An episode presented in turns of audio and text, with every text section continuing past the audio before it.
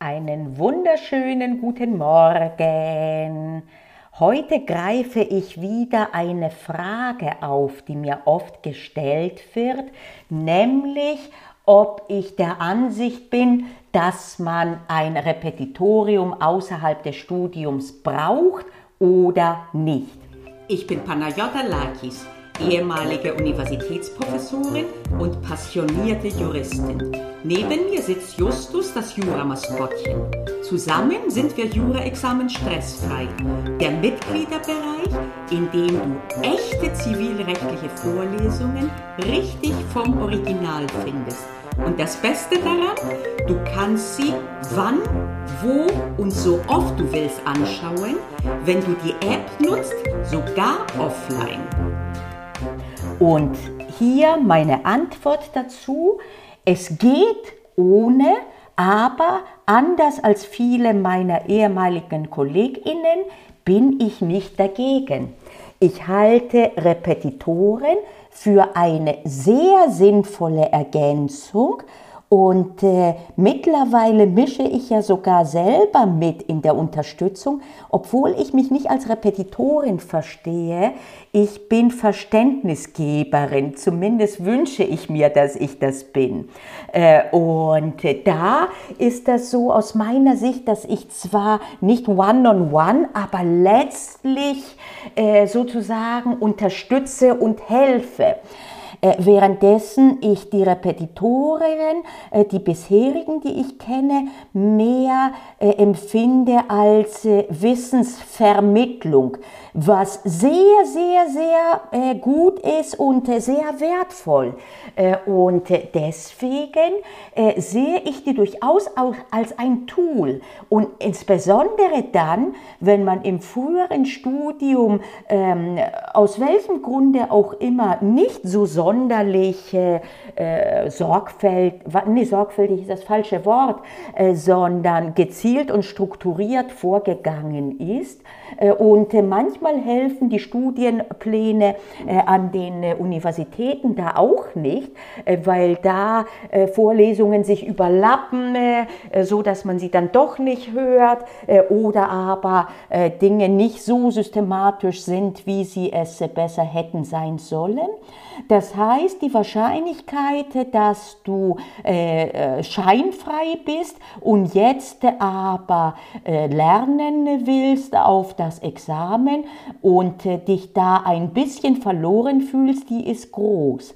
Und da ist es sehr wertvoll, mal einen strukturierten, etwas mehr verschulten Weg zu gehen Allerdings sehe ich genau in dieser Beschreibung auch eine gewisse Gefahr, weil und wenn man die verschulte äh, Art nicht als ein Hilfsmittel zeitlich begrenzt, äh, ich sage immer äh, maximal sechs Monate sollte man das machen, tatsächlich ähm, sieht, sondern als ein völliges Outsourcing. Nach dem Motto, ich gebe die Verantwortung jetzt ab für meine Vorbereitung an jemand anderen und am besten besten auch noch äh, äh, halt die Präsenzrepetitorien, da musst du ja hin jeden Tag oder was weiß ich wie oft. Äh, und äh, da, wenn du wirklich auf Dauer die Verantwortung meinst, mit guten Ergebnissen abgeben zu können, das ist gefährlich. Denn performen musst du selbst in der Klausur und äh, der Repetitor kann dir nur Wissen vermitteln und, da, und äh, insbesondere wenn das größere Klassen sind, gibt es nicht die Möglichkeit äh, zu üben und äh, fast dich ein bisschen zu coachen, sondern das musst du dann selber, also wo du, da wo du selber äh, deine Probleme hast, da musst du selber dann mit zurechtkommen. Und äh, das ist etwas, das geht Und äh, letztlich, wo du auch selber ran musst, weil du nur du selbst äh, wissen kannst genau, wo das Problem liegt. Aber äh, das ist etwas, äh, wo man als Feigenblatt denken könnte, ich tue ja alles, was ich kann, äh, ich gebe Geld aus, ich sammle Materialien äh, und äh, dann sollte ein Ergebnis X rauskommen. Und da muss ich dir leider die Illusion nehmen, so funktioniert das nicht. Ich sage immer, dass äh, ich selbst in meinem Kursbereich dir nicht nur Schlüssel gebe, auch die Repetitoren, die geben dir Schlüssel, erhalte, alle Repetitoren geben dir Schlüssel, um Türen aufzumachen. Aufmachen musst du sie selbst und durchgehen musst du selbst. Wichtig ist aber, dass du auch lernst, nicht nur diese Schlüssel, dieses Wissen äh, zu bedienen, sondern wie man auch einen Dietrich verwendet. Und dafür musst du verstanden haben. Und wenn dein Repetitorium genau das fördert, dann ist es auch über die auch sehr wichtige Wissensvermittlung noch einmal wertvoller. Wenn nicht, dann macht das den Repetitor nicht äh, äh, unsinnig, aber dann muss man den sehen in der Phase, wo er Mehrwert bringt, nämlich äh, über drei oder sechs Monate äh, strukturiertes Material durchzugehen, um dann überne zu übernehmen selber oder bei einem anderen Repetitor, indem man eben auch übt, Dietrich einen, erstens einen Dietrich baut und zweitens, wie man den verwendet. Was meine ich mit einem Dietrich? Ich meine mit einem Dietrich, um den zu verwenden, dass du eben auch dann zurechtkommst, wenn in der Klausur etwas kommt, was dir so niemand beigebracht hat und du auch so nie gelernt hast. Und dafür musst du verstanden haben. Dafür musst du das System verstanden haben. Dafür brauchst du teilweise auch Zeit. Und du musst selbst auch einen gewissen Forschergeist irgendwann entwickeln. Und äh, Hilfe gibt es auf dem Weg dazu. Gute Repetitoren werden dich dabei auch unterstützen. Äh, dass man dir zeigt erstmal, wie sowas geht und dich immer wieder an die Hand nehmen und dir etwas zeigen, wie man rangeht. Das Wie also mehr zeigen als das Was. Und so, dass du zunehmend durch diese Beobachtung, wie macht er oder sie das, wie geht er oder sie daran, du dann auch das übernehmen kannst, für dich selber. Mit anderen Worten, musst du trennen zwischen Repetitorien, die dir Fische geben und solchen, die dir beibringen zu angeln, damit du die Fische selber rauskriegst. Die erste Stufe ist natürlich die Fische zu geben, denn es braucht Zeit, bis man angeln lernt und in der Zeit ist man angewiesen darauf, Futter zu kriegen quasi. Deswegen ist zwar das wichtige Endziel, selber angeln zu lernen, aber auf dem Weg dahin durchgeht man mehrere Stufen. Das ist ähnlich wie die meisten von uns angefangen haben mit dem Fahrradfahren mit einem Dreirad und dann später hatte man ein Kinderrad mit Stützrädern und dann, also ich hatte keins mit Stützrädern. ich wollte sofort und habe es dann auch geschafft, bin aber ein paar Mal auf die Schnauze gefallen. Hätte ich vielleicht besser, aber egal. Du merkst also, es gibt du es an diesem Beispiel, das ist ganz gut, dass ich das jetzt spontan so gebracht habe. Das zeigt nämlich folgendes. Erstens, es gibt Phasen und zweitens, manch einer überspringt eine Phase und auch dann wird was raus. Also es ist jetzt nicht so, dass, oh, wenn du den einen Schritt nicht machst, dann wird das böse ausgehen. Nein so unterschiedlich wie wir alle sind, so unterschiedlich ist auch der Weg, den wir gehen und den wir brauchen. Aber eben grundsätzlich gibt es verschiedene Stufen im Lernen.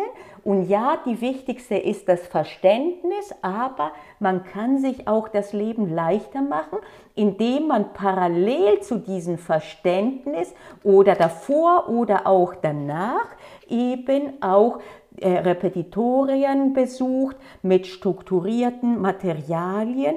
Ich würde nur raten, das in einem begrenzten Zeitraum zu machen, wie bei allen anderen Dingen auch.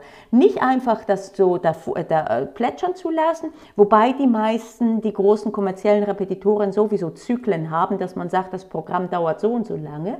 Aber wenn die das nicht haben und das endlos weitergeht, dann setzt du dir einen Zeitrahmen und überleg dir, wie lange du brauchst und wo es dann das passende Angebot gibt und dann tu es auch. Und äh, allerdings noch einmal, denk daran, dass du letztendlich lernen musst, alleine umzugehen. Und wenn du das drauf hast und wenn, wenn dein Repetitor das fördert, dann bleibe auch länger bei dem. Weil das das Wichtigste ist, das ist das, was du später brauchen wirst in der Klausur. Die Schlüssel werden erforderlich sein, aber immer wieder wirst du auf Türen stoßen, wo keine Schlüssel im Sinne von abrufbarem Wissen abgefragt werden. Die musst du knacken, da musst du mit einem Dietrich umgehen können. Beides ist wichtig. Am wichtigsten ist das Verständnis und du kannst, wenn du willst, alles dir selber aneignen. Aber warum nicht einen Teil sozusagen outsourcen, wenn es für dich effektiv ist? Nur, wie gesagt, muss ich dir die Illusion nehmen, dass du insgesamt deine Examsvorbereitung outsourcen kannst. Bei niemandem. Auch nicht bei mir übrigens, ne? bei niemandem. Aber das ist auch die gute Nachricht. Denn wenn es so einfach wäre, dann wäre die Kehrseite auch, dass jeder, der Geld hat sozusagen äh, und äh, den, sich äh, den äh, teuersten und besten Repetitor obwohl der Preis jetzt nicht ein Garant ist für Güte, aber du verstehst, was ich meine, dass der dann äh, halt äh, durch wäre und wenn du das Geld nicht hast oder nicht ausgeben magst, äh, hast du ein Riesenproblem. Nein, du kannst ein treffliches Examen schreiben ohne jegliche Repetitorunterstützung von außen. Und lasst uns nicht vergessen, dass mittlerweile alle juristischen Fakultäten Examensvorbereitungskurse haben, die völlig kostenlos sind, inneruniversitäre. Das heißt, dass auch dort das natürlich betrachtet werden kann. Ich würde folgenden Aufruf machen und das habe ich als Motto schon immer gehabt, auch in meinem Studium. Nimm die Angebote wahr, die dir persönlich was bringen. Wenn nicht, lass es sein, egal wie hoch gelobt die werden oder was ich oder irgendjemand anderes sagt. So habe ich das früher gemacht, auch bei den Vorlesungen. Gehe ich hin, um zu hören oder nicht? Die ersten Wochen bin ich immer hingegangen und dann habe ich mir gedacht, bringt mir der mündliche Vortrag da was oder nicht? Wenn nicht, arrivederci, da bin ich nicht weiter hingegangen. Wenn ja, dann bin ich aber hingegangen ohne Wenn und Aber. Ne? Und da ist mir egal, ob andere gesagt haben, ich finde die Professorin oder den Professor klasse und ich lerne viel bei dem. Wenn ich keinen Zugang da habe und nichts dazu lerne, dann mache ich es nicht. Und das Gleiche ist mit Repetitorium, ja oder nein.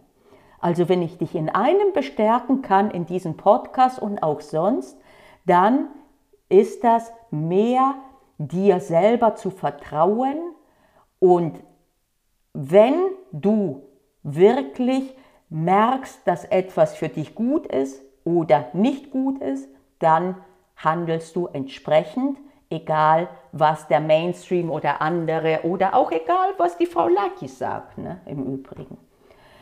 Und äh, auf dem Weg dahin versuche ich dich zu unterstützen und dir Mut zu machen.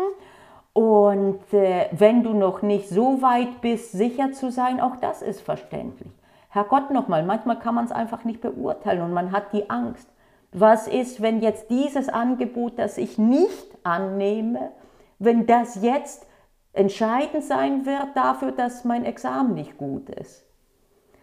Das ist etwas, das kann niemand dir übernehmen. Und da kann man nur ein bisschen auf seine Intuition auch vertrauen. Auch das kann man üben und lernen.